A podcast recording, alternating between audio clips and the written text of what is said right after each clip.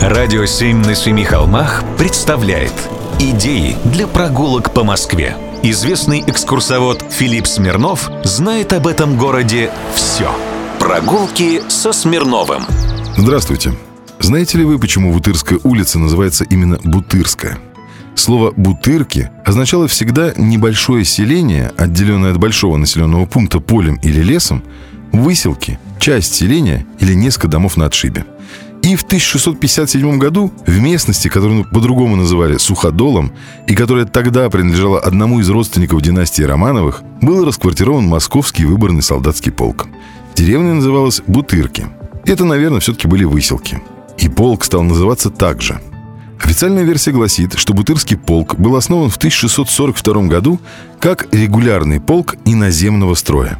На флаге Бутырского пехотного полка был изображен центавр – а именно по пояс человек, а ниже туловище, ноги и хвост лошадиные белые, в руке лук со стрелою, поле красное, лук и стрела желтые. Всего в этом старейшем и, наверное, самом титулованном полку России было в самом начале 52 роты по 100 человек в каждой. Представляете? 5200 человек, не считая комсостава, было расселено там, где до того жило в деревнях по 5-6 семей. Да и то это лишь в мирное время – во второй половине 17 века в случае войны число рот могло увеличиваться до 60.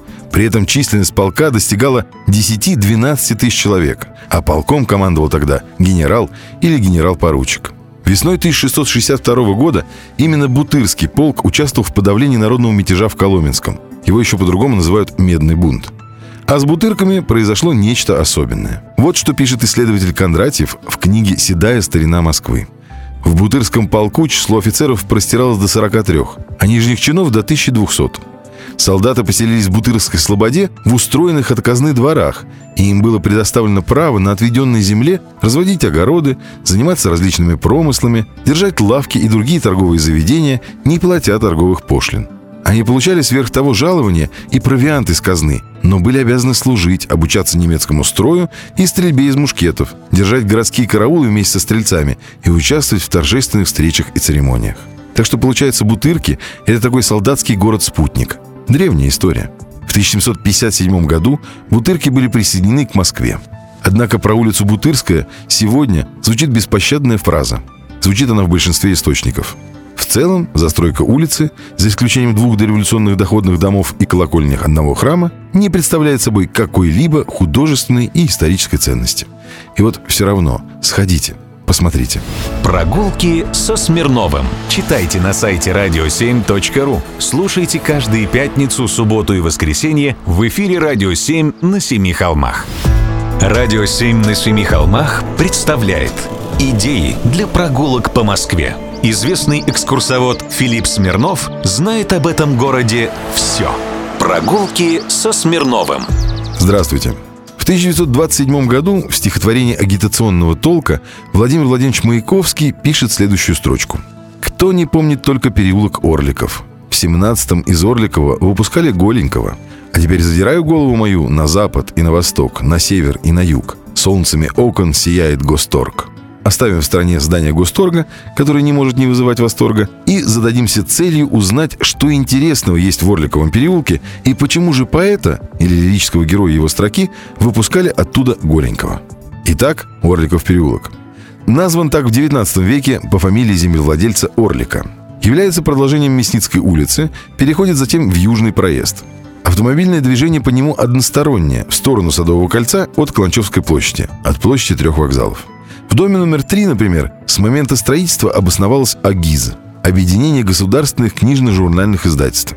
Это был такой советский государственный издательско-просветительский комплекс. Он был основан в 1930 году в Москве, а ликвидирован в 1949 году.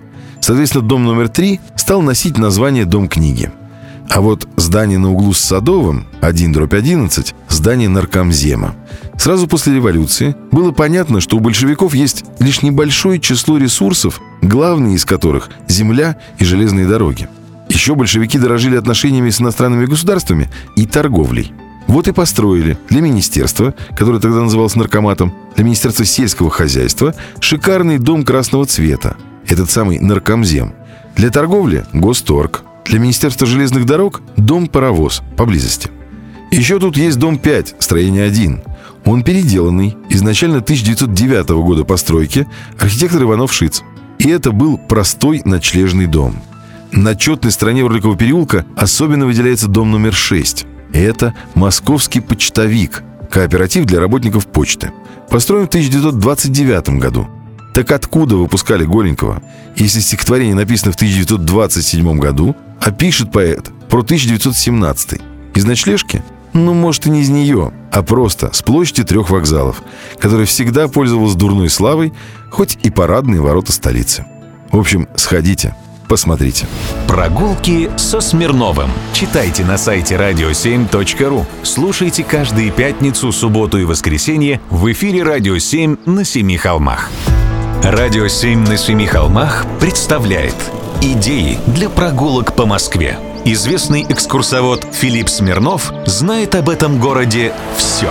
Прогулки со Смирновым. Здравствуйте. Идешь вот по Москве, например, по Новинскому бульвару. У дома 17 замедлишь шаг и видишь, на стене дома висит барельеф с портретом писателя Александра Сергеевича Грибоедова.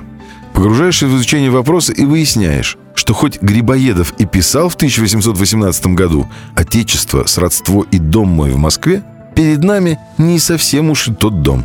Разберемся? Да, конечно, дом, в котором Грибоедов провел свое детство, сильно пострадал от пожара 1812 года и был перестроен.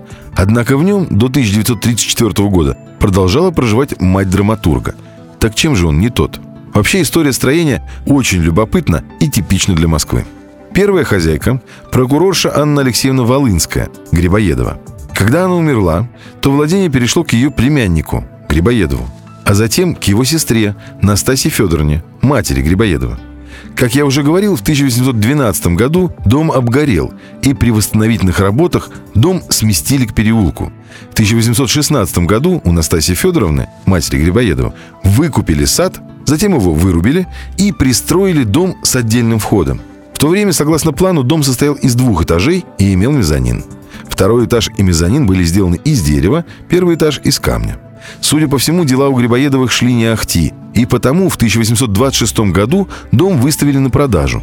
Но не продали. Настасья Федоровна, мать поэта, прожила в нем до 1834 года. Дом тогда, кстати, оценивали в 20 тысяч рублей. Когда все-таки Настасья Федоровна умерла, хозяином стал купец Иван Федорович Сидельников – он увеличил площадь здания, пристроив к торцу два этажа и построил новый вход. Следующие владельцы тоже переделывали здание. Пристроена парадная лестница, затем два этажа со стороны торца были снесены. Вместо них построено двухэтажное здание, основание каменное, а верх деревянный. Затем дом поделили на три части. Перестроили дом по проекту архитектора Толстых. Затем второй этаж двухэтажного жилого объема поменяли на каменный. В главное строение добавили две лестничных клетки и мансарду.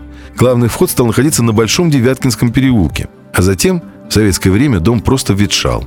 А в 1970-е годы здание пытались реставрировать, но дом сильно пострадал от пожара, и верхний этаж сгорел.